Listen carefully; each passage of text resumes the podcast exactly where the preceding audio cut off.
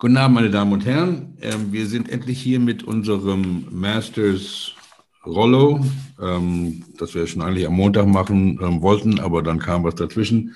Jetzt sind wir hier. Ähm, wir wollen uns ein bisschen an letzte Woche erinnern, äh, an den Masters-Sieg von Hideki Matsuyama, ähm, unterhalten uns ein bisschen über, was das für die Golferwelt bedeutet, ein bisschen die letzte Runde vielleicht nochmal Revue passieren mit ähm, Hideki und Xander und ähm, ähm, die Neulinge wie äh, Zalatoris zum Beispiel, ähm, was Jordan Spieth gemacht hat und natürlich die großen Jungs, die die Cut verpasst haben, wie äh, äh, DJ und äh, Kepka und Cantley und äh, Rory und äh, diese Sachen. Ähm, bei uns zu Gast ist wieder unser ähm, Augusta-Experte Drew Heinsley aus äh, At near Atlanta, Georgia, ähm, der Augusta kennt wie, um, you know Augusta like the back of your hand, don't you? Yeah, I mean that's probably pushing it a little bit, but yeah, I know the place pretty good. Right there, you go. And um, um, Drew has been kind enough to join us. It's his son's birthday today. Oh my goodness! So uh, his son is six, and um, still he's managed to, uh, to to stop by and spend um, uh, maybe a half an hour, hour with us, however long it takes. And then we have the undisputed, undefeated ro- golf show roto champ from Los Angeles, California, Mr. Casey Shea, with us, who got extremely lucky when Xander hit his ball in the water on 16. So, and that yeah. neither Drew or I picked Zalatoris because that would that would have been the end of you as well. So, uh, but congratulations. I'm um, glad you can join us. Um, guys, well, um, let's um, let's start. Um, I, I, think with the obvious topic, Hideki Matsuyama, first Japanese, what it means to um, him. Obviously, is it's a whole different story. And and and again, I mentioned it in the roto draft. I, I was amazed how young he is. He's only 29. He's played in his 10th Master, Masters, I believe it is. So obviously for him, and then for the country of Japan, and for golf in Japan. But I think you know we potentially we will have the Masters winner light the Olympic flame in a couple of in hundred days in Tokyo, or even less, um, or at least carry the Japanese flag. I mean that's that's pretty amazing. Um, where where do you rank this in terms of go- global golf promotion, um, Drew? Well, first off, Casey, congratulations! Oh. You are the wizard God. for Roto Golf. So, you know, you you took. I think Hideki, you got him in the second round. Is that right? Did you get him second or third round? Mm. Casey, you can admit it. Oh, it was the fourth round was it the fourth round? So we all passed on Hideki three times over the entire group. So um, yeah, well, I, I, passed four times because I was before him. I passed four was, times. You know, I took um, I took Sergio before. My my audio is sort of going out, but uh, yeah, on my list. You there? And can you hear us? I can hear you. Yeah. Okay. We're having a hard time hearing you. At least I am. How about now? That's better. Okay. Um, yeah, on my list, which I have here, I had him fourth, and I ended up getting him fourth. Oh wow! So, and what's what's interesting is I took somebody deeper on my list before Matsuyama, but uh, yeah, I mean I'm I'm very lucky. I, I've always thought he's a great uh, player, and uh, he he showed us how it's done. And I'm very, I mean, you know, I think what on the 13th hole, I was, I was feeling very comfortable with where I was standing, and then it got very interesting very quickly, uh, as it does around there. But um, yeah, I mean, in terms of what it means for global golf for me, it's I'd say it's huge. I mean, especially for Japan.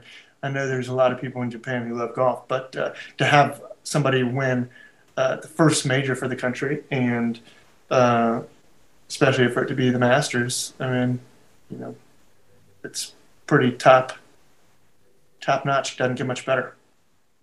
Yeah, the uh, country's first male major champion. They've had a couple oh. females already win, but the fact that they get a male win a major, the Masters be that major, and then uh, less than four months later, we're going to have the Olympics in that country where golf is making only its second appearance after being reintroduced in Rio in 2016. Um, it, it's going to be a big deal just this year for Hideki. Um, the way he can monetize, uh, he'll be on everything. Yeah. I'm going to be over there for the Olympics working with NBC, and I'm sure I'll be drinking milk cartons with Hideki's face on it.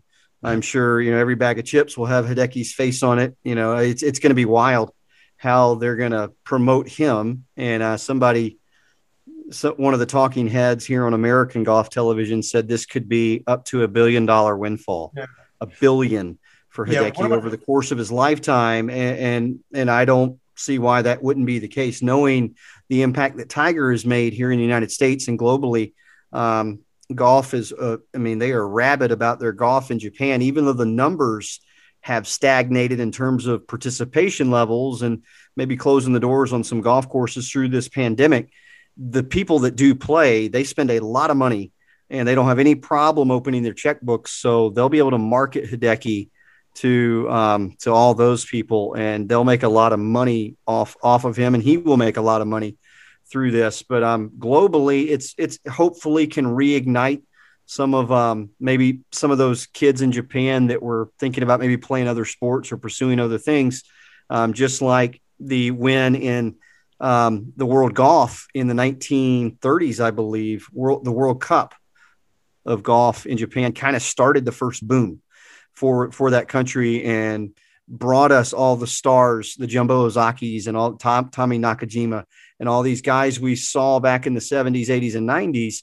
Hopefully, Hideki can inspire a whole new generation of kids because we were talking the last time, maybe it was on this show, maybe it was another show, I can't remember, but I said the next boom is probably going to come from India. Yeah, that's where a lot of money is being invested. A lot of kids are coming up uh, from India with uh, names that for Americans are hard to say, and they're going to have to learn to say them, kind of like Zalatoris last week. For a lot of Americans, they learned how to say that name.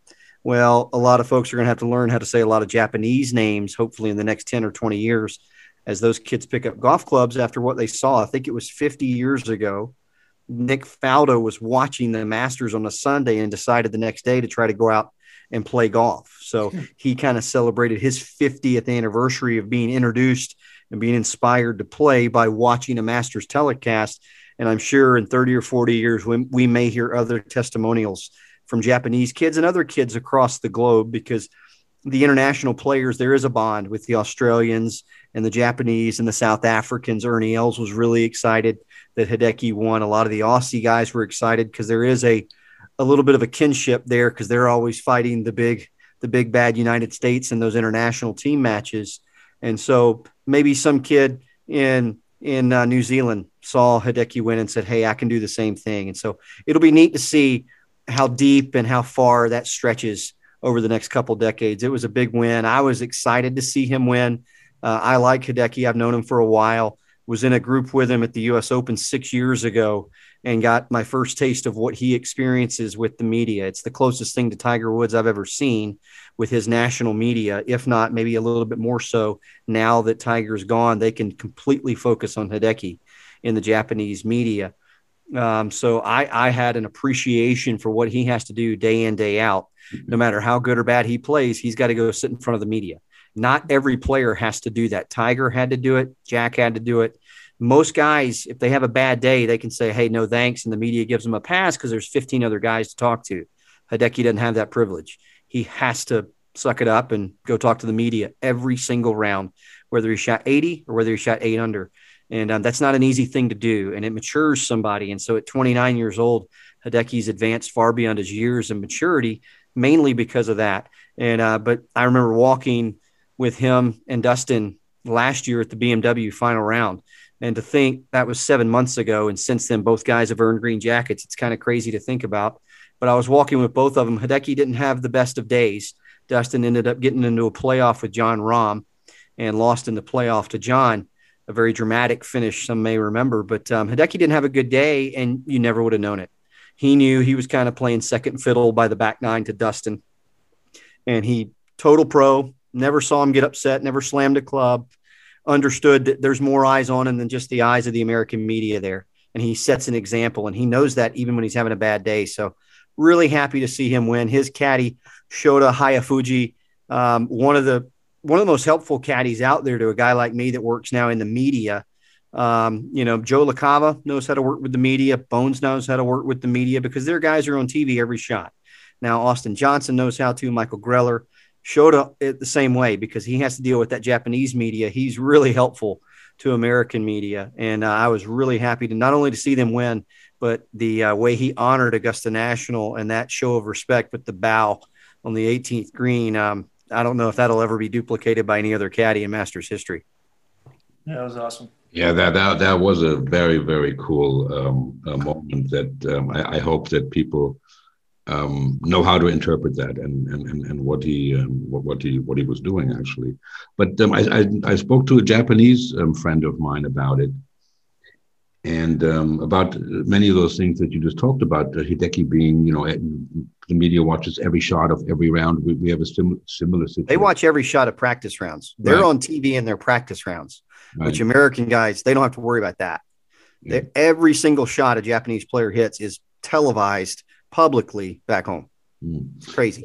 Well, you know, we, we have we only have one guy on the tour at the moment as well. He's not even on the PGA tour really full time, uh, Martin Kaymer, and uh, the German media, not the media, but German golfers who are interested in professional golf, um, you know, have him under the microscope as well for every tournament, every round.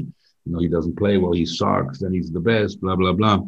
But uh, my the, point I want to make uh, that my Japanese friend made is that there are many talented players, very good players, um, in Japan on the on the Japanese pro tour who don't come play in, in the US because they can't cope with the culture, they don't speak the language. Um, you know, and and and and he, even Hideki in the in the in the Butler Cabin ceremony had an interpreter there. I mean, he um, he answered in Japanese. I, I don't think the translator um, translated the questions that um, um, Nantz was asking, but um, are you familiar with the with the pro tour in Japan at all, and the, the level of play there? I mean, I, I, I, understand it pays very well, so there's really no not that incentive to leave for the money like there might be in Europe. Yeah, I mean, I, I know some of the stories and I've heard some of the things, but Casey, I wanted to ask you. You're a performer, um, just like these golfers in a way are performers. Um, can you imagine? You know, you you know what it's like to go on stage and and give a show, but what if your sound checks every one of your sound checks was also publicized and yeah. people saw it. That's kind of what Hideki deals with. So sound yeah. check for Hideki is public knowledge. Yeah. How, how would that feel, Casey? I can't even. And how about like to your point earlier of uh, if you came off stage and you had a bad show and then you had to talk about it for 30 minutes to people asking questions about. So back on song four, we noticed that you know, like yeah, no, I noticed. Uh, uh, I mean, I can't. I can't imagine doing what those guys do.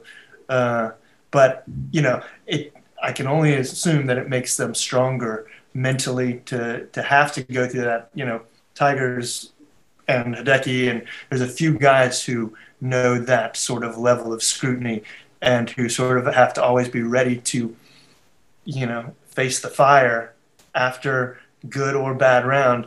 And I think it can only make you a stronger human and uh, you know at the end of the day which you know i don't know. I don't know how they do it. But frank to your question about the japanese tour they do incentivize their guys to stay at home mm-hmm. because they understand there is that that culture change and um, again a lot of the tours around the world don't incentivize people to stay in the minor leagues you could say and so japan also korea korea also has a professional tour that keeps a lot of the homegrown talent there. They can make a living. They're not going to make the money at home that they're going to make on the European tour or the US PGA tour, but it's still enough. Whereas here in America, we have some satellite tours to the PGA tour, and your best your best performance over the course of a year is to break even. There is no money to be made there. And it's different in Japan and in Korea and even in some other countries in South Africa and Australia, they have tours for their professionals where you can actually make some money. Uh, but that's not the case here in the U.S. But in Japan, it's again such a golf mad country, and they do want to keep some of their homegrown talent there. But I can't imagine, you know, Hideki. You know, a lot of people forget when Tiger won the Zozo two years ago for his 82nd career victory, Hideki was runner up to the to Tiger, and mm. I think Hideki had to miss his second shot on the par four finishing hole to officially give Tiger the win. Hideki could have holed out for an eagle and sent it to a playoff. So he was runner up to Tiger the last time we had an event in Tokyo. The Tuesday before that event, he took part in an exhibition with Tiger.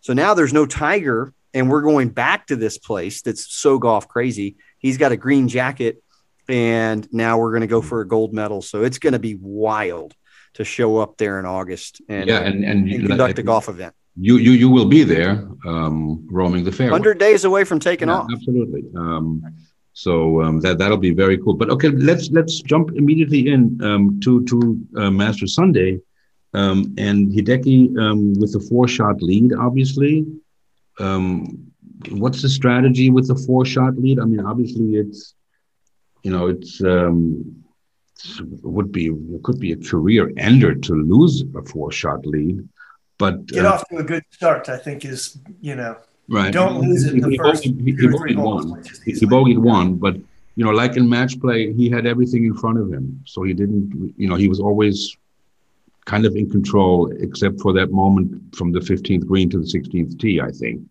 you know, where, where you felt pressure. Um, the rest well, of the day, um, how did you see it, Drew? Well, taking it back to the first hole, I, I thought it was really telling when he, I think he had 35, 40 footer for par, and he almost made it and it just you know it just ran out of steam or just you know slightly on the low side and he was laughing to to Shota he he just kind of instead of you know oh my gosh I just made a bogey on the first hole of my lead is shrunk by a shot and just that freak out moment he was laughing. I mean he was really loose. And um, I think that kind of buoyed him you know for whatever was to come. And he was able to to get some shots back and, and build that lead. I think he shot two under on the front nine in total to build what eventually became a six shot lead. Casey was probably pretty happy about that as they exited Amen Corner. And uh, little did he know how much things would change in an hour. Yeah. But um, the strategy, it's it's kind of a, a double edged sword. You can either stay aggressive because that's kind of what got you to that 54 hole lead was a certain mindset, a certain okay, let's attack when we can. When it's not there, let's play smart and then all of a sudden you have a lead and it's like okay let's you know sometimes you shift gears and you play not to lose and if you've watched sports at all when you play not to lose you usually lose and so it's a really um, it's a really delicate dance you're you're you're walking a tightrope you're walking so to speak when you've got that big a lead i'd almost rather my guy have a one or two shot lead going in and maybe even somebody make a run at you while you're on the driving range you can say okay you know the mindset has to be aggression because people are coming. There's scores out there. Somebody's going to pass us at this number if we don't go out and get birdies. Mm. That's almost better off than having a four or five shot lead. And you know that the tournament is truly yours to lose. That is a tough way to enter your day. And again, you're teeing off at 240. I think in the afternoon, most people are just about done with their days at 240 in an afternoon. They're kind of figuring out what they're going to do for dinner. And at the Masters, that's when your day begins. So that's a lot of time to sit and stew about a big lead and to see it shrink by one on the first hole. I thought it was a good reaction for Hideki to be smiling and um, to go to the shot that everybody probably remembers the four iron on 15 where Casey's heart just dropped right out of his chest. Um, that wasn't that bad a shot. That's a little bit of a downslope there. The rule there um, for for those of us that have been there is if you can see the water, you go for it if you if you're far enough back on that hill, TV does a great job. You know, the the, the camera guy's got the camera there. He's usually standing on a, a mound, maybe off to the right of the guys, and the way they frame it looks like he's right behind them. But they're usually elevated, and they even had the the drone footage that we got to see this year, which was really cool. You could really awesome. get a context of what it looks like. But again, that drone's 400 feet in the air. When you're on the ground, it's it's kind of tough to see the pond in front of the the green. And so if you can see the pond, that's kind of your green light. But you're still on a downslope. So the, the ball's always going to come off just a groove thin, a groove low, and it's really easy to lose it to the right. So what's a tour pro going to do? They're going to try to come down a little steeper, puts a little more spin on it, but they're also going to turn that toe over. And so it's really easy to hit that low left one that Hideki did. That was not that far off from being a really high nice shot landing in the center of the green. And I've actually, when I was with Bryson in 16 on Thursday, we hit a five wood that landed maybe a yard, less than a yard off the back of that 15th green. And I think it was Patrick Reed and Louis Oosthuizen and maybe Dufner were in the group in front of us. And they were walking off that 16th tee. And when our ball landed, they all turned their heads. And I, my heart, like Casey's heart, dropped right out of my chest. I was like, oh my gosh, we just hit it in the water on 16. And we did not. It came up short, fortunately. But our next shot, which is the shot that Hideki faced after taking his his drop, the next shot, we actually ended up hitting it over the 15th green. We hit the chip shot. We wanted to hit Hideki's shot, which was almost a layup chip shot. And you want to just let it come to rest somewhere close to that back edge. So the next shot is just an easy up and down, which is what Hideki was able to do. Bryson hit his and it hit into the slope, but instead of kicking up in the air, it was a flat kick, kind of top spin. It hit the green and it was gone. And then we hit it in the water in front of 15 green from near the pond on 16. Hmm. So I know all those spots that Hideki and Shota were in there on Sunday, and I know how difficult that was. And it was almost a purposeful layup with your chip shot, in which when you're talking about a guy on his way to win the Masters and he was trying to lay up on a chip shot, shows you just how difficult that place can play if you get even just a little bit out of position. And those greens, I felt like Thursday they almost lost them Mm. And so they took it a little easy on the guys, maybe with moisture and Mother Nature helped a little bit. But uh, had, had had we not had some rain come through here, middle of last week or middle of that tournament, it could have gotten really silly out there at Augusta. And those shots like Hideki was hitting from behind the green at 15, even that purposeful layup might not have even stayed on the green after he hit his fourth or fifth shot. It was going to get really crazy out there if they had left that course alone. And I think they almost did that just to show the players, hey, we can make this as hard as we want hmm. just so you know the next generation of players can hear stories about how hard it was on Thursday in 2021. So for the next decade, everybody's going to say, "Man, if they get it like Thursday 21, watch out." And so for the next 10 years, we're going to hear all these these uh, we're going to hear all this lore about how hard it was for the guys that were boots on the ground. I think they almost do that on purpose every so often, just to remind everybody who's in control. Yeah, I don't think I'd ever seen like uh, sort of brownish tinted greens on that early on on uh, maybe ever at Augusta. You know, like they're always just so green. I mean, there were a uh, couple of players yeah, coming off right the course like, on Thursday saying that. I mean, there were a couple guys coming off the course Thursday saying there was a green that was half dead. Yeah. Which you know, you almost think they're going to kick him out of the tournament for saying that. yeah. Um, just, just, just for completeness' sake, um, Casey was chirping to me on Saturday night already. Uh, well, I, I, was on a walk and I, and I, uh, I looked at the leaderboard and I had I had Rose Matsuyama at one and two. Yeah. Then at that time, Thomas was like in seventh and playing well. I think it was right. Actually, I think I might have sent that email right as he was teeing off on 13 or something like that, and he made a eight or something like that. Um, but I couldn't play. I mean, I, I the scoreboard. I was like, wow. Uh, I've really done well here. Yeah, no, you had Rose right off the bat, and you were you were you know in the, in the driver's seat from the, from the beginning. Um, yeah, and so okay, and that chip shot uh, from the back of 15, I thought was a great shot because you know, yeah, unbelievable. That, yeah, it was, uh, it, it, was, it was really, and it, it's it, it's what he wanted to do. You could see that that's what he wanted to do. Um, and then, then, of, then of course, um, uh, Xander um, um hits it in the water on 16, and we'll, we'll get back to that in a minute.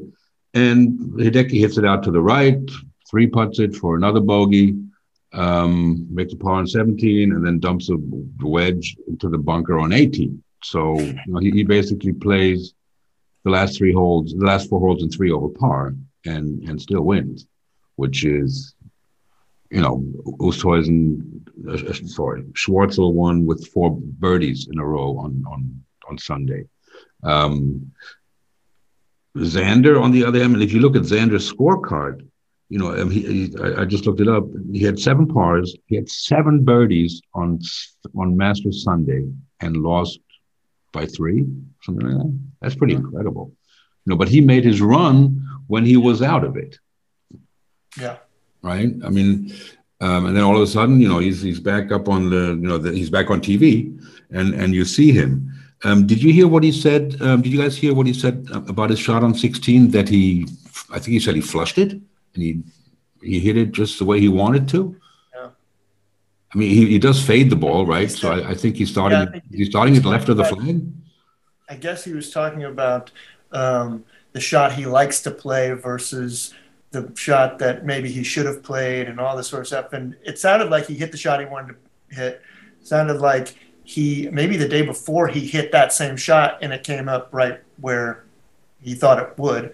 Um, and he said that he was going to put this one in the memory bank, I think, for a future to, you know, maybe go uh, for a right to left shot instead of a left to right shot. But um, I, I mean, that was pretty shocking uh, when that happened because it was getting really interesting, obviously.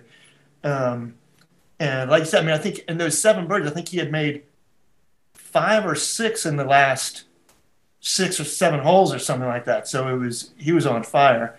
Uh, and then, I mean, that's what happens, I guess. the golfing gods, you know. Yeah, but Well, was, and again, was that? place that place can you know it can serve up a 65 for Justin Rose or on Friday a 66 for Tony Finau and a couple of guys you know made some runs on Sunday as well but man every single hole you can make triple there eh, as a as a guy competing in the Masters not just some Joe Schmo out there as a guest or even a member you can make a big number everywhere there and it's really it's the scariest golf course that you can score on. You know, there, there's scary golf courses that, you know, like Winged Foot, that everybody except for Bryson struggled. Um, that, you know, there's just, you know, it's like Tiger Woods it, in 2000 at Pebble Beach, you know, he won by 15 shots. Um, second place was like three over. I mean, it was a scary golf course that week and you couldn't score. Um, Augusta, you can score, but you have to just be so precise. And if you're not, I mean, Xander really missed that shot on 16 by, I don't know, 18, 20 feet, which is a lot for a pro. But really, had he landed the ball three feet, three feet to the right of where it landed, it would have stayed on the green. It would have been a 40 foot putt.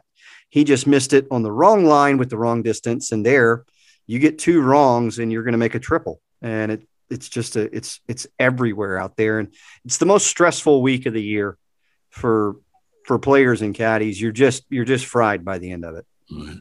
Um, well, and after you've hit that shot and it goes in the water, and now you've got to drop, and and now you're like, you know, don't do the same thing again. And of course, your mistake is going to be like at least go long, and then and then it's not easy to get up and down. Obviously, you know, it's like it's just like you said, it's such a difficult course if you have any misses, if you're not spot on, to get, you know, well, and what makes that shot at 16 so hard is there's these hundred foot pine trees just to your left and kind of in front of you in reference to where the wind's coming from. So it's really hard to feel how much is up there, where it's really coming from, how it's going to affect the shot. And again, those pines kind of line the whole left side of the hole. So you know, if I'm not feeling it here, it's not going to affect my ball off the club face. So how much is it really going to affect me? And so you start playing these, you know, equations in your head. And well, when it gets to apex, it's going to do this. But if I turn it against it, you know, it chews it up. Or if I'm cutting it with the wind, it, rides it. I mean, there's all these different things that are going through your head in a split second. And um, and I think Xander and Austin really got more fooled by the wind kind of coming in them. And then it does come in and swirl around those pines. And I think on the layup or the drop shot, they kind of got a downwind gust. And that's what went over the green. So it's you're almost kind of it's as you hear Nick Faldo say a lot of times, it's professional guessing. And sometimes we're just trying to guess right. And I know I've had a player before, you know, I've I've talked him into a certain club, whether it's the long or the short club. And when he gets over the ball, I feel the conditions are exactly right the way we need to hit it. And then I see him re-gripping. I'm like, no, hit now, hit now, hit now. You know, you, you just know that if he waits one beat too long, things may change and now the club's not the right decision so and in no place does that does it fry your nerves more when your guy's waiting to pull the trigger than at augusta because the wind could change you know I, I, know Jon rahm talked about you know he played a really good round on sunday and he said you know we were just kind of hitting and hoping today because we guessed wrong all week long and finally today we guessed right and that's you know it's hard to believe the number three player number two player in the world saying that but that's kind of how you feel. You're so you're playing so defensively there, even when you're trying to hit the shot you want to hit. You're you're just hoping once it leaves the club that it does what you want it to do. What what does that do to to a guy like Xander? I mean, he's he's number five in the world. What what does that do to to his psyche? I mean, does he does he does he go home and say what what do I have to what do I have to change? What did I do wrong? I mean, what goes through his mind after an experience like this? You know, Xander's a pretty well-adjusted young man. His dad was an aspiring, uh, I think, a decathlete in the Olympics. So he's been raised from a very young age to be a pretty strong mental uh, person, especially in the game of golf. And again, he's a well adjusted individual. He's a nice kid. He understands that, yes, it is important to win these big events, but at the end of the day, it's still a sport. He's not, his whole life, his whole identity is not going to be defined by winning or losing. Uh, he wants to win. Don't get me wrong, but he's going to be okay. Like you said, he might toss and turn a little, but he's still going to sleep the night after and he will learn. And um, again, you know, I think there's a reason why they measure golf careers and majors because they're really hard to win. And there's guys that have had great careers. Nick Faldo won six of them. How many did he lose? You know, Jack Nicklaus is the gold standard. He won 18. How many did he lose? Tigers won 15. How many did he lose? We don't talk about that as much. And, you know, Gary Player, Arnold Palmer, they lost a lot of majors. And I think by the time it's all said and done, I, have got Xander penciled in for three or four majors in his career. He's just too good in all phases of the game. His game travels. It's not like he's a U.S. Open player or a PGA player. He, he's going to contend at all four, and it's just a matter of when when the the cards fall for him. Hideki just had too big a lead, almost too insurmountable, and it almost forces Xander to kind of hit a shot. Maybe he wasn't comfortable hitting on 16, almost trying to make a one. And in an effort to make a one, you made a six. And it's one of those, if you try to make a three, sometimes you make a two so again, sometimes it's just how you approach the situation you're in. And in that situation, I think Xander thought, man, I really need to get this close, maybe scare the hole. And of course, Hideki behind him makes, you know, the shot up to the right. But maybe if Xander hits it close, it forces Hideki to hit a different shot too. So nothing's in a vacuum. It all, it all, you know, affects the outcome down the road. So again, Xander's going to be fine. I think if he can get to San Diego and maybe win the US Open, I think there's not going to be too much talk about that triple and 16 beyond June. Yeah, I think if anything, he's I think he's going to probably win a major sooner. I think that that's got to just be a boost of confidence that he was there, right there, and you know, uh, I think I think it's only a matter of time. Well, he told his caddy Boston after they were runner up the Tiger in 2019. He said, "All this does is it proves to us we can win on this property." So they've had that confidence now for two years. And Casey, to your point, I think that confidence only builds and and manifests into something big for him soon. Mm-hmm. Yeah. And and and obviously the guy that finished tied with him um, has won there um, um, at Augusta. Uh, Jordan Spieth is he officially back now, even though he didn't win? Um, Golf is hard, Frank. Golly, he back. He was never gone. guys won. Well, he was he was um, He's like 23 years old, man. I'm just kidding, but seriously, it's it's somebody asked me today, what's wrong with Rory? What's wrong with Rory? Let's see, he's worth a half a billion dollars, happily married, got a new baby girl. He's changing some things in his golf game, but there's nothing wrong with him. Right. He just, you know, again, like we talked about, he does his job in a public space, and if he doesn't perform like other people expect him to perform, there's something wrong. Nothing wrong with Jordan. He was just going down the rabbit hole and making changes and some of them didn't work. So he backtracked, found some things that worked in the past, and boom, here he is. I mean, he's still the same competitor. It's just a matter of can you put yourself in that position? And he won, you know, what, eight, nine days ago, and then comes into Augusta, finishes third. He's always going to play good at Augusta. It's very similar to the effect it has on guys like Fred Couples and Tiger Woods. They just show up there, uh, you know, even Tom Watson, Jack Nicklaus for years beyond their playing prime, they still showed up at Augusta. A couple of reasons there's no rough. There is a second cut, but there's really no rough. You're always going to have a way to play. So the driver doesn't have to be arrow straight.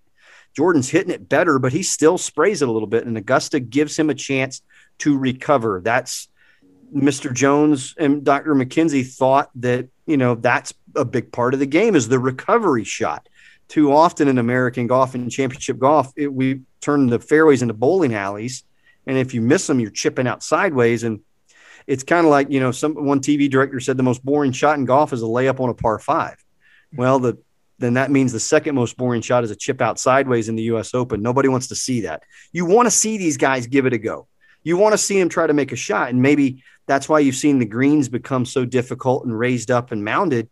Because if they go for it and they don't pull it off, that's when the disaster happens. And that's what Augusta is. If you don't pull off that second shot, or if you don't hit that eight iron like you want to, Xander, you're going to make a six. And that's what Augusta gives you. It gives you the opportunity for glory, but it also gives you a very clear idea of what kind of train wreck is going to happen.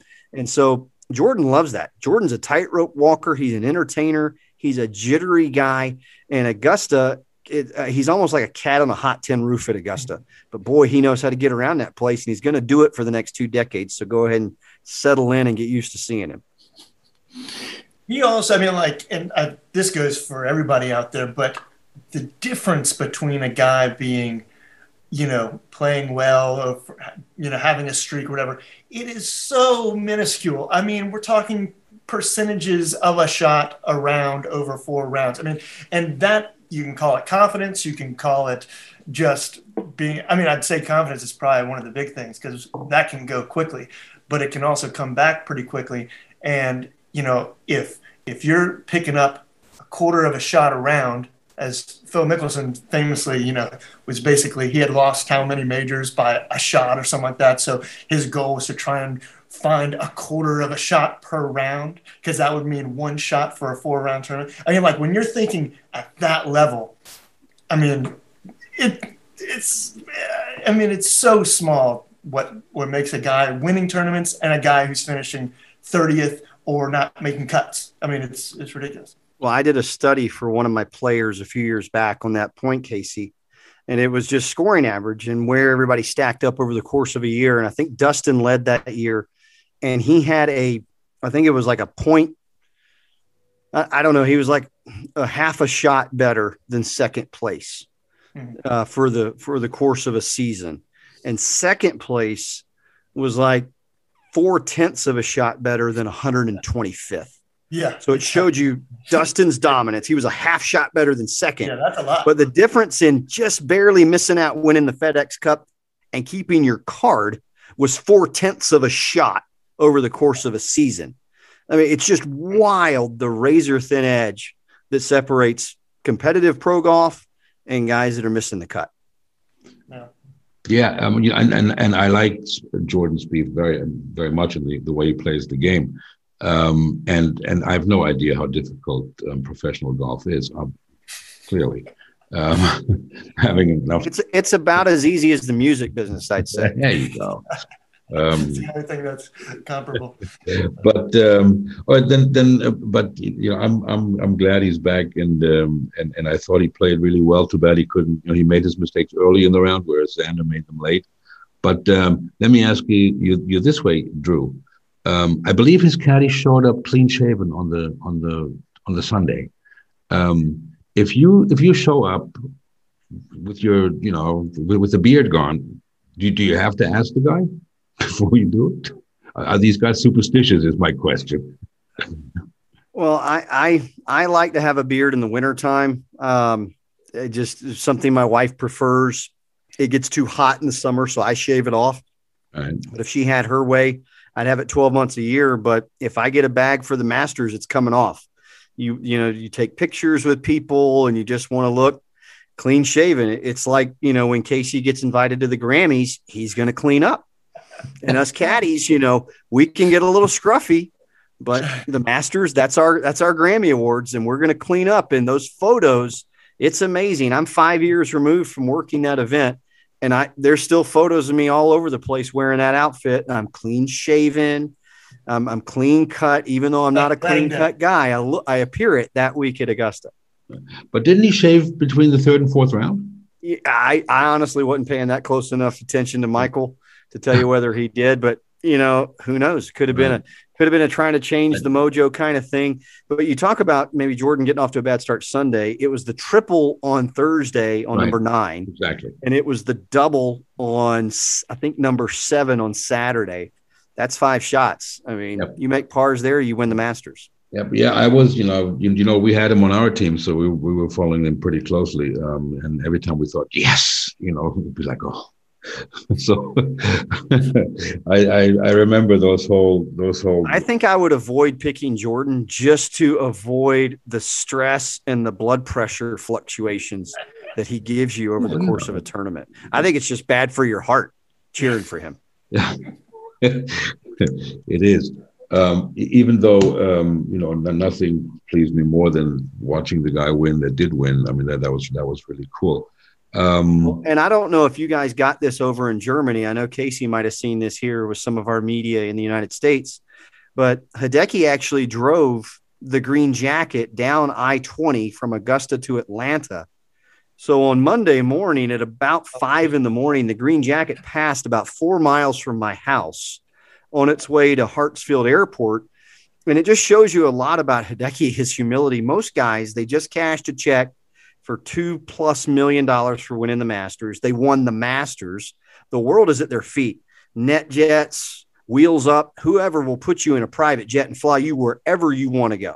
right. And Hideki chose to take some, you know, probably some sort of limousine, some sort of executive service, but he rode a car two hours down, down I 20, was sitting at a gate at Hartsfield Airport on his phone. People were taking photos of him. He was by himself, sitting there with a black baseball cap on, cap on, black t-shirt, and the green jacket just draped over a seat in the Atlanta airport. I mean, it's just like you can't talk about a more, you know, nonchalant, not that he didn't care, but it's just, you know, he, he doesn't have the ego to get in the private jet. He doesn't have the entourage. He doesn't have a lot of the things that we associate with successful athletes worldwide, really. I mean, Cristiano Ronaldo would not be seen driving down an interstate and then flying commercial, and he didn't even fly direct. I'm flying direct from Atlanta to Tokyo for the Olympics.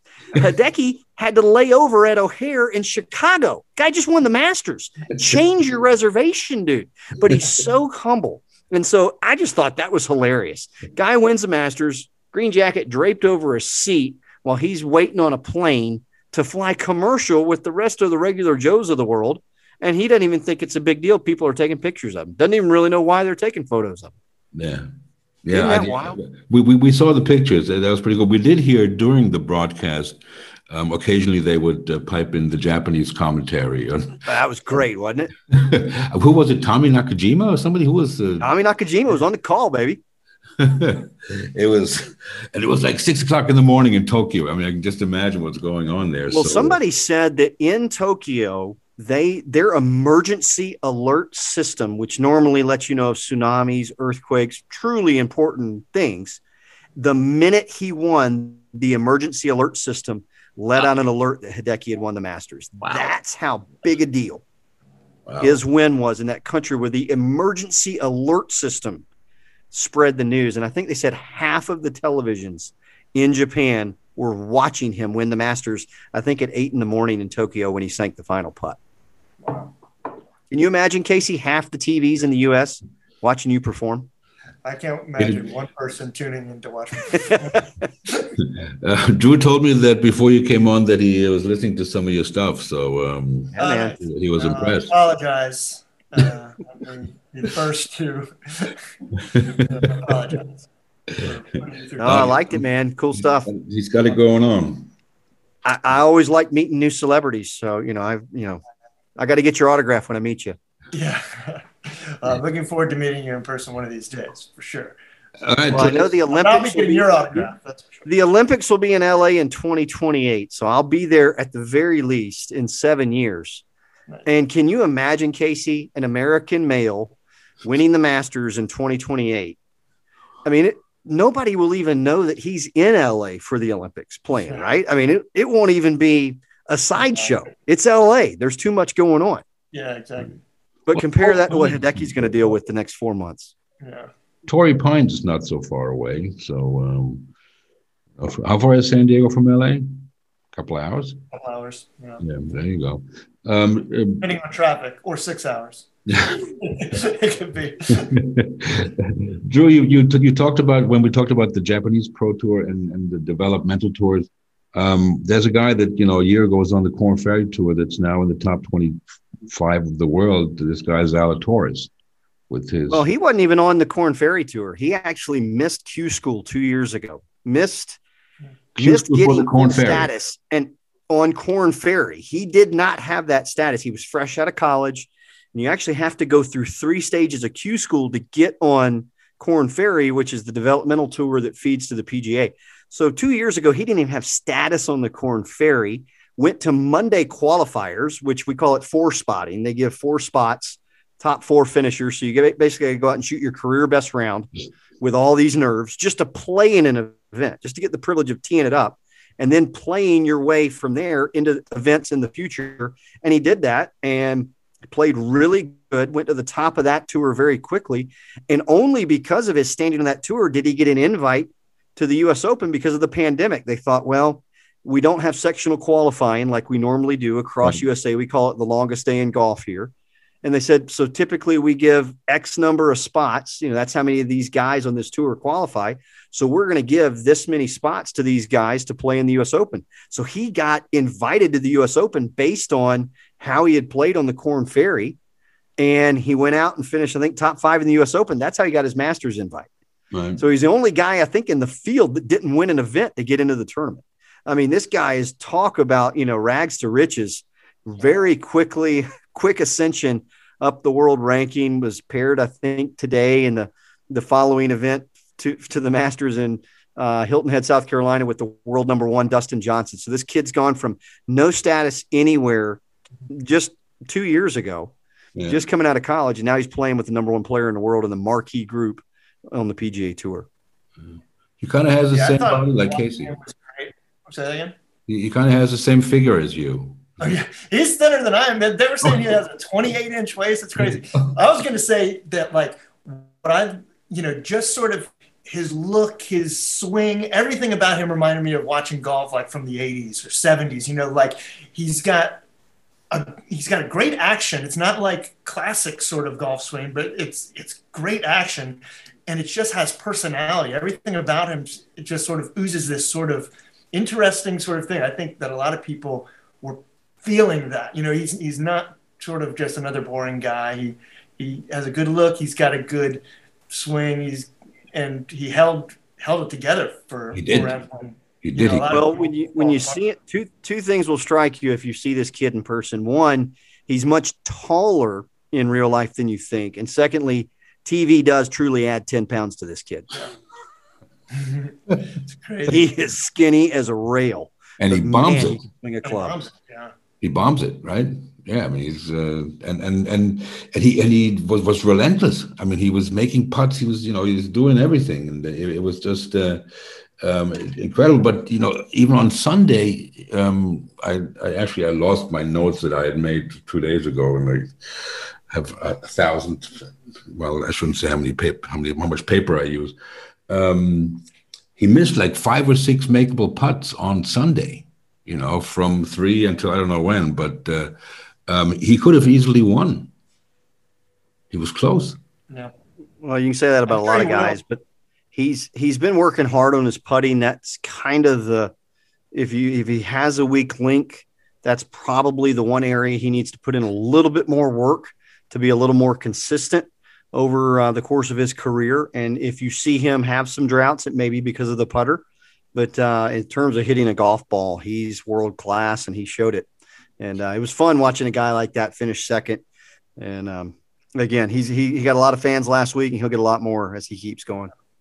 I think uh, to the putting uh, point, uh, that was one of the first things. The first time I sort of saw him, he was he was over a putt, and you see him tucking his shirt in. He's, and I was like, oh boy, this this kid's got putting issues. You know, he's got a long putter. He's doing a claw. He's got the arm tucked and He's doing like everything he can to sort of hold it together. But listen, putting's not easy, um, but you always sort of go, you know. Well, I was walking. a mental block there.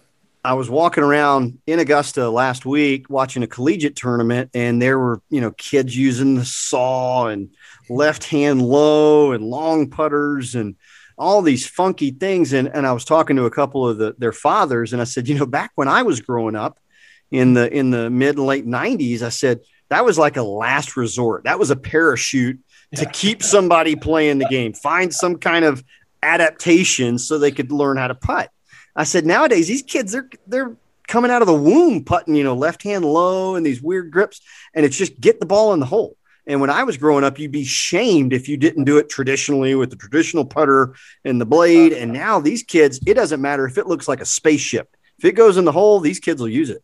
Right. Yeah. Well, I, I, Isao Aoki was one of the one of the best putters around with his little pop stroke with the toe up in the air.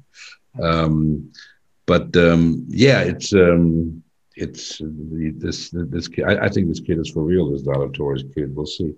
Um, let's talk quickly about the the big guns that missed the cut and what's behind that. I mean, is that just because um, there was a bunch of them? You know, I mean, um, DJ, Rory, Koepka, Westwood, Cantlay, you know, um, Sungjae Im, who played well in in November, um, and maybe um, we, we, can uh, talk a little bit about the difference of the golf course, November and the spring. I mean, it's a totally different golf course.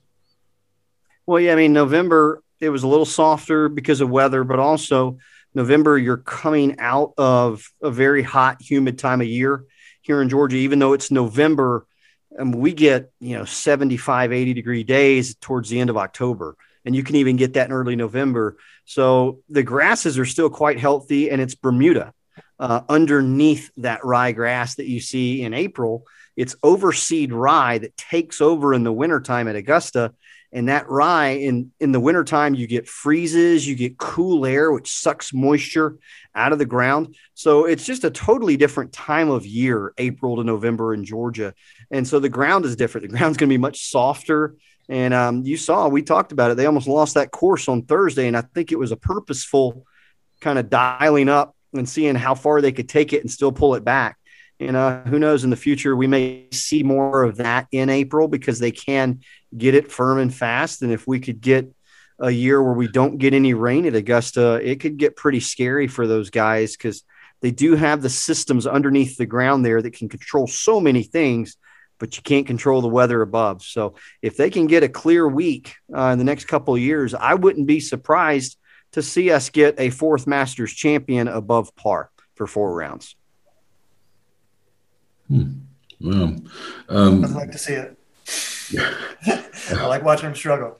yeah, I mean, people love that. You know, it's it's one of the draws of the U.S. Open is you want to see the guys humanized a little bit, if you will, and you want to see them struggle. But they can do that at Augusta too, and they like the Sunday roars. Uh, the Sunday roars may be bringing a plus seven to plus two in the future. You don't know. I mean, again, I think they can have whatever score they want, whatever they pick to be the winning score, they can make that happen. Right. That's the control they have of that place. What What about the big guys making the cuts, Casey? Which one surprised you there? Um, obviously, um, I, I, thought. Well, which one was on his team that missed the cut? That surprised him the most. Can't was on. Yeah, I was so happy. I was so happy to. Uh, Did Koepka miss the cut? Well, Cantlay missed the putt. Cantlay. Koepka did miss the cut. Yeah. Yeah. Um, yeah. I mean, like you know, it never surprises me when great players miss cuts. I mean, like you know, it's again, to our point earlier, it's such a fine line, and if a guy's just sort of a little bit off, uh, it you know it just sort of can compound, and and you start making it one or two too many bogeys, and it's you're on mm. playing home. Um, but yeah, so I don't know anything that surprised me. I get because uh, I would say Koepka would be a surprise, but I heard that he was having some knee trouble. He's he's not healthy, I guess. So well, he was uh, 19 days removed from knee surgery. Yeah, and I don't, I don't know if you guys have been to Augusta. It's one of the hilliest, yeah. toughest walks on tour. Guy, 19 days off of surgery, was out there competing. You know, gosh, I, I'm just happy he made it upright for 36 holes, right? Seriously. I, I, had knee surgery 25 years ago. I'm still suffering. So exactly. So I well, and some reporter, I mean, this guy, I don't know if he was getting paid by his buddies, but he asked Koepka, and I don't know if you guys saw this Friday night, but he said, um, "Are you disappointed?" And Koepka said some things we probably can't say on this podcast, but yeah, I'm disappointed. Like, you don't know how hard I've worked the last, you know, 18, 19 days to get here. I think somebody said he was going through nine hours of rehab a day, both on his upper body and lower body combined to get everything right to go out there and swing. Cause I know when I was with him in Bradenton, Florida, he was flexing his, you know, his right arm. And I was even giving him a couple of stretches to do to try to get that neck a little looser. And he was like, man, it's not just my neck, it's the whole system. And I'm like, oh goodness, you know, you swing a golf club for a living and your whole right side is locking up. To that point, you know, like, and I know that these guys who have sort of, as golf has become a little bit more bulked up and like, you know, weights and physical fitness has become uh, more important in the game. You know, I wonder how long these young guys will will continue. Like, because the body breaks down at some point. I mean, Tiger is a perfect example. Um, it seems to be happening possibly to Koepka, and you know, it's it's you know, it used to be a game where you know you played until you were 67 years old. Will they, will these guys? How will their bodies be handling being 50 years old? You know. Yeah, I mean, one of the one of the young guys uh, that I'm friends with, Keith Mitchell, um, he asked me two years ago uh, he said, Hey, man, I saw you just got certified as a trainer. I want to be doing this in 30 years when I'm 50. What's the one piece of advice you give me? And I said, Stay flexible. Mm-hmm. So I don't care how strong you get, you got to be able to stretch. You got to be able to move your body in all the different muscle groups, you know, your lower back, your upper back, you know, your upper legs, your hips have to stay flexible. Um, your knees need to stay flexible. You need to be able to push off your knees and again, every joint area is important for golf, but flexibility is the most important thing. And while you may see guys doing weight training, um, you're going to see them in their 30s move more to flexibility stuff. And they may lean out a little bit and they'll make sure they keep their speed up by maintaining flexibility. And you do see the Tiger Woods effect with some guys going a little too hard. Jason Day is kind of the, the poster child right now, going too hard in the gym and maybe shortening your career. He has now gotten away from a lot of that physical fitness just to stay healthy enough to play and practice a little bit on the golf course. And he's starting to get his health back. So, Jason Day, hard to believe, but he may end up with a beer gut pretty soon, but he's going to keep playing golf for a while, as long as he can stay flexible. Oh my God, I feel so old. I have to sit down to tie my shoes, man. but, um, your buddy Stewart Cink made the cut and had a very good showing. Yeah, yeah great. T12 for Stewart, no doubles on the card. And that, that shows you if you can go 72 holes at that place without a double, you're in control. You're going to make bogeys, uh, but you're also going to make some, some circles and get it back. So if you can avoid a double there, and he didn't have any in 72 holes, it shows you you're in control. And then he goes out and fires a low one uh, in South Carolina to start uh, the RBC Heritage. He um, he's in a good place with his game.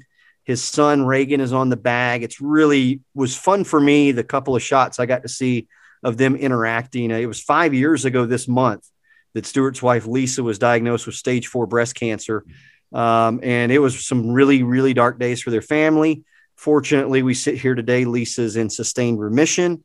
Um, and now he's got one of his sons caddying for him. So they're getting to go through a little different season of life and some much brighter days after going through some dark ones about five years ago. So really happy for my buddy Stewart for a T12 last week, and uh, he's already exempt into the 2022 Masters. I think he'll be pushing 49 when he tees it up next year. Yeah. Oh, good for the good for the Cinks. Not too many 49 year olds qualify for the Masters without having a green jacket in their closet. Uh, yeah, um, Ali made the cut. You know that was that was. Uh, but uh, for me, the guy that caught my eye that you know and that I've seen on the European tour is that, is that Scottish kid MacIntyre, Made, Bobby, you know, Bobby made, MacIntyre made, made the most birdies in the field, um, and um, and I think he also qualified for next year. So. That that was uh, that I was and a lefty, so I, I, I like seeing that. I like a really white guy, um, you know, with that scarred with the the sun comes out, his you know his elbows turn blue, uh, purple, you know. well, what was it? Nick Faldo said you buy sun cream in Scotland, they give you a tax deduction. it's hilarious. Is he was he commentating, Nick?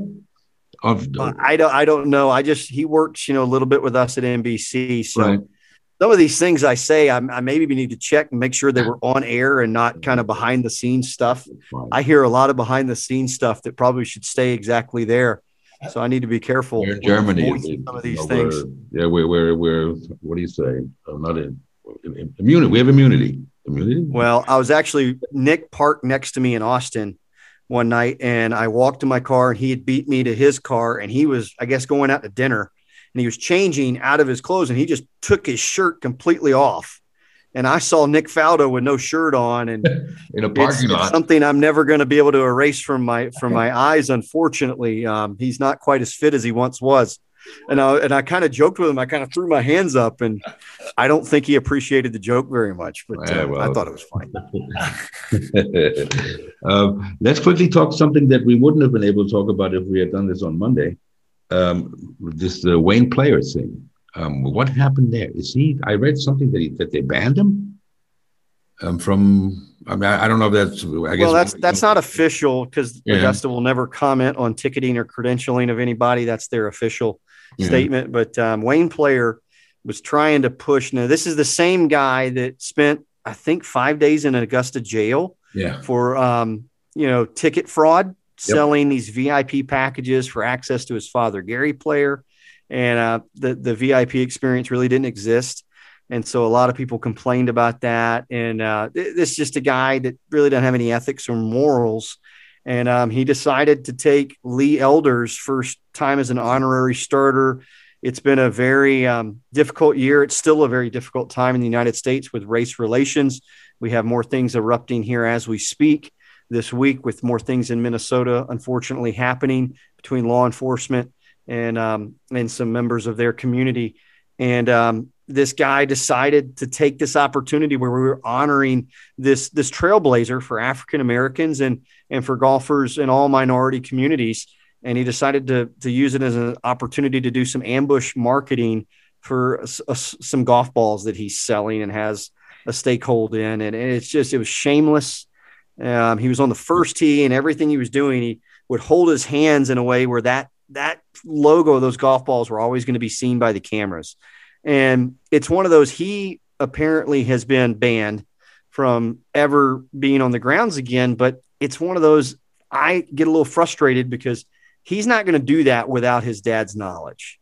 And I don't know what the right course of action is for Gary Player, but he needs to he needs to take a little piece of this as well because he's not going to let somebody. Gary also is sponsored by this ball company, so Right. he's a, he's associated with this in a couple of ways. Not only is this his son, but he's he's financially tied to this company as well, and they're doing some ambush marketing, and he's holding these this logo, these balls right behind Lee Elder.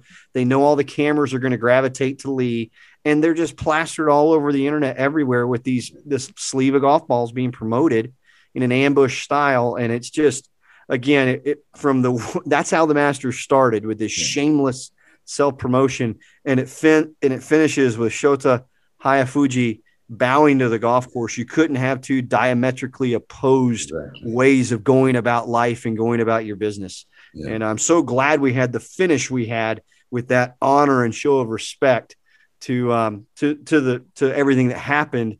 And unfortunately, we have to talk about Wayne Player a little too much.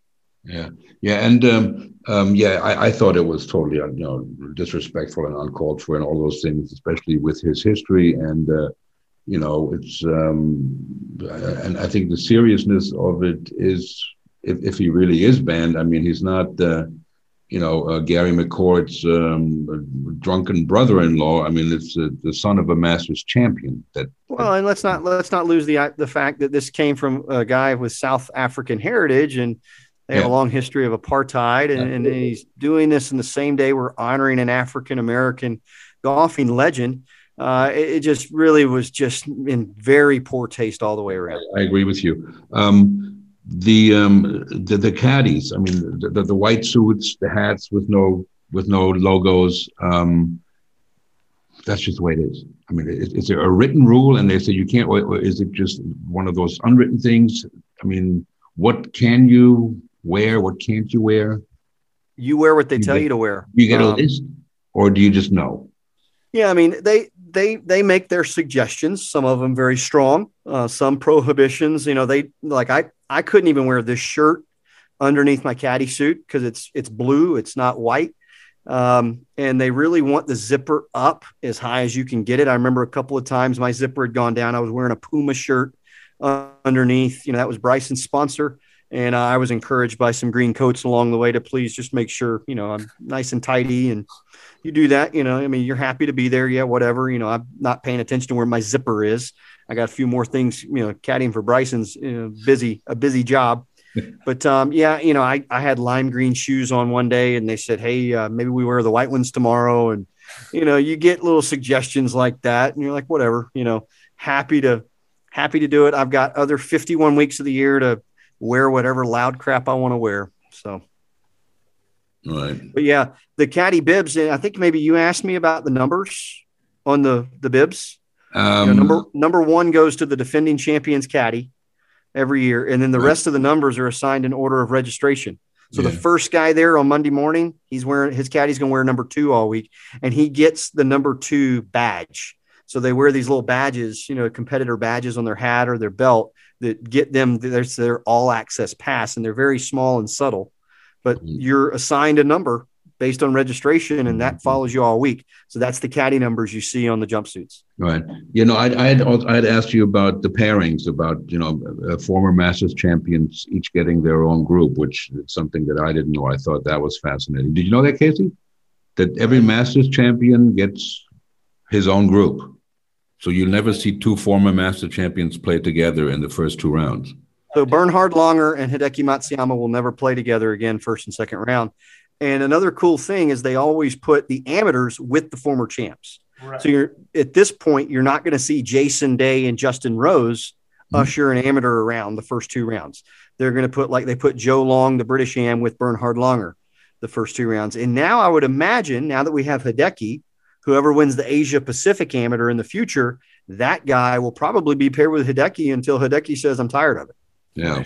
Well, so that'll be a really cool thing for the kids. Yeah because you know if you win the U.S. Amateur that you're playing with the defending champion. Mm-hmm. That's that's set in stone. The U.S. Am champ plays with the defending Masters champ, but the other amateur champions they kind of mix and match those guys based on where they're from and who they have. But I would imagine Hideki would be more than happy to usher whatever kid wins the Asia Pacific because he's a two-time winner of that, and that's how he got his start at Augusta. So he'd be happy to show those kids around the first two rounds, and it'd be probably quite an honor for him to do so. What what foresight by Augusta National to invite the Asia Pacific Amateur Champion in the first place? Well, and, and, and then now with the Latin American Championship, you got guys like Joaquin Niemann, right. who got there because of a Latin American Championship and, and could be a contender the next few years. And you're going to see things explode in that region of the world, mainly because of, of that initiative. So yeah, it's a it's a great grow the game initiative. That's what the club is about, and it's uh, it's fun to see Chairman Ridley you know, Chairman Payne first, and now Chairman Ridley champion these causes and help us get uh, get more people involved in the great game of golf. There you go. Um, what else have we got? Um,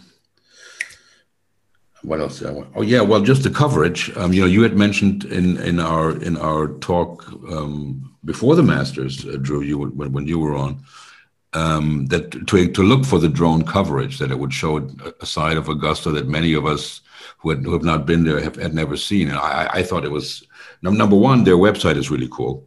Their you know their app is phenomenal. yeah, their um, app is the gold standard. I really yeah. wish the European Tour, the PGA of America, um, the USGA, I really wish they would figure out a way to get IBM involved because it's really IBM that powers that app. And I don't know about you guys, but I mean, it doesn't matter where you are in the world, you can see every shot of whoever you want to see. And it's the only thing in professional golf worldwide that allows you to do that. Why we don't have more of that, I don't know. Yeah. I think it's sort of the same reason why they've uh, they're the one golf tournament that only has 30 seconds of commercials per hour. You know, they have the deep pockets to do the way things should be done. They don't have to sell their sandwiches for eight dollars; they sell them for a dollar fifty. You know, it's like they do it the way it's supposed to be done, and it's all in the name of golf, and it's uh, and more power to them. But I agree, it'd be great if. Uh, you know all these other tours had had that up because I mean every I keep the Masters app on my phone throughout the year, and I'm so excited when I get to use it again. It's like oh, it's on, you know, like it's just it's always at your fingertips. well, I actually deleted mine a couple days ago, and it was like a sad thing. I was like, I can't believe I'm actually deleting the Masters app, but it's kind of useless. I mean, I can just go to the website and get the result. So everything's going to stay the same, but the app has actually been deleted from my phone, and it was it was a, a depressing moment. It was sad. I should be, like there. I should be like Casey Shea and just keep it on my front page all year. Just leave it. yeah. No, it's, yeah. It's, it's really... uh, to the drone footage too. I think you know, even you know, I have been lucky enough to be at uh, Augusta, and it showed. You know, like I some of those just up uh, those shots where you're where it's elevated, obviously, but you're seeing the trees on the lakes. You know, the, there were shots, you know, this, during the coverage that you've just never seen before, and just so beautiful. It's uh, it was really cool. Well, one shot they showed that only uh, a nerd like me would know is when they went into Amen Corner and they're actually on away from the golf course side. They're actually the drone's kind of over the 12th green and they're looking over at 11 green and you see that little that little dam house that's over by 11 yeah. green next time they show that really pay attention and look at how far down the creek is beyond that, that they dammed up Rae's Creek to get it to the water level that you see in front of 12 green yeah. and behind the very back edge of 11 green but the actual creek goes much further down beyond that dam house. And that is actually the gravitational bottom of Rae's Creek. It's not in front of 12 green. So everything breaks actually to 11 green. Right. So even on the 12th green, there are putts that are breaking opposite what the myth tells you. So when the closer you get, the more dramatic the effect is. Now, over on the first green, you can basically think it's in front of 12 because it's all the same direction. But when you get over to 14 green and you're on 13 green and 12 and 11 and 10, you're a lot closer to those two points. So the reference points may be quite a bit off if you're not putting to the proper gravitational bottom of the property. Just a golf nerd kind of thing to watch next year that the drone footage actually shows you that never before could you see. But the drone footage is fun for me because it allows people to truly get a scope of maybe the, the, slope of the place. Casey, you've been there. You know how expansive it can be in places, and in other places, it's so cozy and it's so confined. And the drone really kind of gives you that idea, it, it, even from a you know a couple hundred feet up. It's pretty cool to see that place from that angle. Yeah. You know that um, Vijay Singh yelled at Casey when Casey was like twelve. Well, Casey joins a long list of people. he told me this story the other day. You you wanted to, you were what carrying a scoring thing or something? I was I was a standard bearer. Oh uh, boy, as a young man, uh, and it was at the Players uh, Championship first hole at uh, TPC Sawgrass, and I was, I mean, I was at least thirty yards behind him, but I was on his line. Fair, fair, you know, but I mean, like, I'm, you know, I might have been 12. I mean, I might have been 10, to be honest. Like, it, like I was, a, it was just like the first time I'd ever been out. And yeah, first hole, I already get screamed at by this guy. And he's, he's, to me, I was like nowhere near him. To him, obviously, I was, I was involved with uh, the shot that he was playing. And was, all right, so I'm going to give you two VJ stories that kind of give you an idea who he is. One paints him in a not a good light, and the other shows you what a sweetheart he is. And these things happened about 15 minutes apart. I'm I'm watching him tee off on the seventh hole at East Lake in the Tour Championship in a practice round.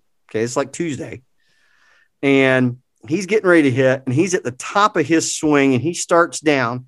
His caddy, who's now my friend Paul Tesori, his right hand there was a bee or a yellow jacket flying like an inch away and it was just hovering right next to his hand. And he just, I mean, you didn't even see his arm move. His hand just went to grab this bee, right? VJ hits one straighter than you can point 300 yards right down the middle of the fairway. And as he hands the driver to Paul, he said, Somebody moved back there. And Paul said, It was me. And VJ just froze and turned to him. And he said, Why? He said, There was a bee there. He said, Next time you let it sting you. And I was like, ooh, let's not make this guy really mad. Yeah. And then on the very next tee box, I don't know what possessed me to ask him for this. Oh, This was in 2000, right after he had won the Masters. I'm actually I'm actually looking at the shirt now. I'm wearing a green and white Masters shirt, and he's the Masters champ. And I pull out this black Sharpie and I say, Mr. Singh, do you mind signing my shirt? And he turns it, looks at me, and very sternly says, Put that away. And I'm like, Yeah, bad time. I probably shouldn't have asked him. He just yelled at his caddy. And he pulls out this red Sharpie out of his pocket. He goes, This will show up much better. And he signed my shirt, my green and white shirt with a red Sharpie, and it's hanging right here in front of me. And I'm looking at it. And it's a beautiful signature. This happened 15 minutes after he yelled at his caddy in a practice round about swatting a bee away. So he can he can be mean, but he can be a sweetheart right behind it. He's one of those guys. I I did have the uh, I was I was lucky enough through my father like uh, to sort of get to know him a little bit later in life. So now I'm a teenager and I was grew up over at TPC, um, which was it became his home course, and you know he was always out there practicing, and he ended up being like the nicest guy in the world. He'd let me watch him practice, and you know, like you'd ask me about my game and everything. Um, but but I I I have heard a number of stories from my dad and from other people that you get on the bad side and watch out, but he's also a really sweet man. So I was walking a golf course once and I walk up on he and his caddy and they're chipping and putting and I'm giving them a wide berth and they noticed that I'd kind of left a quadrant unresearched, if you will.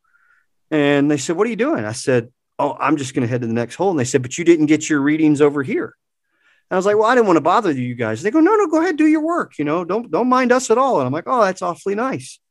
And so I get my readings and they continue to work. And then I go to the next hole and I've got my headphones on at this point. And I turn around and VJ's on the tee and he's waving violently, like, get out of the way. And three minutes earlier, he couldn't have been kinder. I mean, it is just crazy with that guy. Did you get a T-shirt, Casey?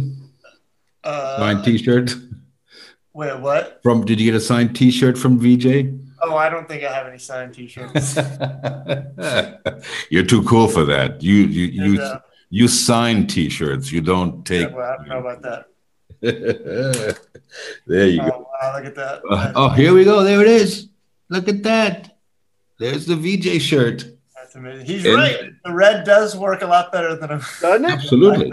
Absolutely. Who knew VJ was into fashion? Yeah. very cool. Very, it's, it's very funny. You know, I don't get autographs. And the one autograph I have hanging up is probably the one, the last guy most people would want to approach for an autograph. I just, I don't know why in the world that possessed me that day, but I asked. There you go, um, guys. Let's uh, let's wrap it up by uh, maybe talking what's uh, coming down the road um, in in terms of majors. Um, obviously, the PGA at Kiawah Island, one of the hardest courses I've ever stepped on. After like three holes, I was I felt like I had been through a war. Um, um, highest slope rating in in the United States. Um, what what what do you make of that? Um, uh, are you familiar with that course, Drew? Have you have you have you been out there? I've been out there. Yeah. It's, um, you know, it's, it's a Pete Dye kind of, I mean, it's sawgrass on steroids, what I call it. It's, Mm. it's, you know, there's the wind is everything there. The wind blows a certain way. You get a crosswind on 16 of the 18 holes. Wind blows, you know, a different way. It's downwind half the holes straight into the other. yeah, Uh, so it just wind directions and velocity is going to be everything there. It'll be interesting again with that wind. How firm and fast does the PGA of America get it going? Because they can, you know, it's sand based soil, so you can dry that out pretty quick. Um, so if the wind really blows and they don't get control of it, they could lose some sections of greens, which again, like Casey talked about, it's, it'd be fun to see. So, um, how bold will the PGA of America get? They tend to like to set up their courses a little bit softer. Uh, I think Rory won by eight there the last time we had a PGA Yeah. championship there. Tiger was actually the 36 hole leader. He did. So, um, again, it, it's it's the big the big guns usually show up at a place like that. History says, um, but boy, wouldn't it be fun if we got a firm and fast links style test in May at the PGA Championship and I think it's anybody's game then. All right, Casey, you've been out there. Uh, I have not been to Kiawah. Um, I've seen many a tournament on TV, and Yeah, I sort of know Brutal. enough about it to know that I would say that yeah, if the wind if the wind is uh, picks up, I'm gonna my prediction will be one of the European players. Yeah, well, I, I I have the odds here already um, There we go. for the uh, Roto, and um, yeah, it's uh, well, you know, who who knows who the low ball hitters are better than Drew, so he might be the favorite in the next Roto. Um, then Well, you know, low ball, low ball hitters, yeah, but it's not that kind of course. Again, the greens are all perched up, and you kind of need to bring it in sharply with a, a high, you know, high angle of descent so you can stop it on Right. some of these shelves. Yeah. So, yeah, I mean, you want to hit it low to get it out of the wind, but if you hit it low, it's going to be caroming off these, you know, these mounds and these knobs in the green. So, you really are at the mercy of the wind. You have to hit it high and you have to shape it and uh, you're going to have to work it both ways. It'll be interesting to see a guy like Dustin Johnson. It's a home game for him. He pretty much exclusively plays a left to right shot. Well, what if he finds seven hole locations that day where he's got to hit it the other way? He may be fighting his um, his favorite shape, and that may take him out of contention. So something to. I mean, I would definitely before I made any picks, I would look at an extended forecast and see what to expect because that kind of will dictate. I mean, I, I it, it this could be one of those no name kind of Shaun Micheel kind of champions, Todd Hamilton. Hmm. It, the win could just equal the field so much, and just somebody fills it up with a putter Right. that we've never heard of before, and they're a major champion. There you go. Um, yeah, sp- speaking of um, guys like Micheel and uh, um, the British Open or the Open um, at Royal St. George's, you know, um, Bill Rogers and uh, Ben Curtis, you know, not really, you know. By the way, Shane Lowry's had the claret jug for two years. How much booze do you think he's drank out of that by now? Years that cat's had that jug. he played well for a while also at Augusta. Um, yeah, that, that's true. He's um, who knows what he's uh, what, what he's up to. He's trying to get trying to make the Ryder Cup team. I think he's trying to get on on, on Harrington's good side to uh, to pick him for the uh, for that. Where you will be Do you also. think he's run out of drinks to figure out what to put in there? Do you think he's know. still I- coming up with new ones or what? he might he might be on to the White Russians by now. I mean, there might be like a Guinness permanent Guinness ring inside the claret jug just forever. Like one year they can they can disinfect that, but two years there's going to be a brown line in there for about ten years. which is a nice thought. um, we'll have to. Uh, well, you know, when you when you go out there, he'll be in Tokyo. I'm sure you can. Uh, that that would be a good question for him. Excuse me, Shane. You run out what about that ring? in the, You know, job? Bryson Bryson was paired with him Saturday in 2016, and Bryson and I were having a little argument on the golf course, and it wasn't going smoothly on our way to a 77 third round. And uh, Shane's caddy came over and he said, "Is he uh, is he turning pro after this?" And I said, "Yeah, if I don't kill him between now and then." And he said, "Oh, all the top players are like that. Just shut up and count the money." And I've always liked that guy ever since then. There you go.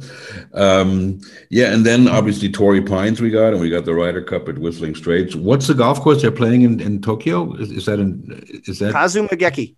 Can't believe I said that without stuttering, but yeah. seriously? Um, that's that's not where they played. Is that where they played the Zozo? It's not where they played the Zozo. Zozo was um, Kasumigaseki's about 45 minutes northwest of town towards um, Mount Fuji. They played the Zozo a little bit closer into town, but Kasumigaseki is where Hideki won his first Asia Pacific amateur. Wow. So another reason he might be the favorite for the gold medal. Oh, there you go. Wouldn't that be something? And you, Case, uh, instead of doing a roto um, recap, what um, what do you like in uh, in Kiawah? I mean, let's pick your brain Well, right if here. I had to pick somebody right now, I'm Yeah. going to go with Sergio Garcia. God, everybody wanted him from our team, and we're like, he's untradeable. Missed the cut. no, well, that was that was a that was a fun uh, fun thing, guys. Listen, um, I think um, you know again the Masters have shown us what what is what a special tournament and what is you know what a special week and what a special place it is. Um, you know, here in, um, in, in in Europe and especially here, well, not Europe, but in continental Europe and in Germany, you know, it, was it was boring. The, the greens on the first worst condition ever. You know, you read that kind of stuff. You know, on the first day, I I actually asked you, Drew. You know, um, you know, and, and uh, having played um, links golf, where with you know that's the way you, you when the greens are like that, you know they're rolling the way they should, and they're really really fast. Um, but um, I thought it was a, a really exciting event. Event. I mean, it went to the 70th um, hole, even you know even 72nd maybe. So another exciting win, and I think Drew, you said it at the beginning. It's uh, it showed again that it's not easy to win any major championship or any professional golf at, at you know at, at that um, at that stage. So uh, it was a beautiful thing. Um, I thank you guys for tonight. We're going to keep going. I got to. I'm getting a lot of pressure to throw in a German language one every once in a while, which, which I'm doing next week with the um, CEO of um, the PGA of Germany, um, a guy, and, and, I'm spilling the beans, but uh, a guy. He's a CEO of the PGA of Germany. His name is Rainer Gosrian. Um, I used to play tennis with him from 1971 until 1974, and now he's the CEO of the PGA of Germany. Back then, he always wore the shortest short shorts of all of us. So I'm going to have a great, great image to have. Thanks. all right, guys. Um, be well. Um, happy birthday to your son, Drew. Celebrate a little bit. Casey, give my best to yours um, and to LA, and I will talk to you soon. Okay? Yes. Looking forward to talking to you guys again soon. Ciao, Casey. thanks for having me. Casey, congratulations. Thank you. Thank you. Oh, yeah. All hail the champion, Casey. That's, that's not going to last. That's not going to last. Thanks, think, Frank. I'll see you next time, buddy. Yeah. All right, Drew. Take care. Bye. Bye. Ciao. See you guys.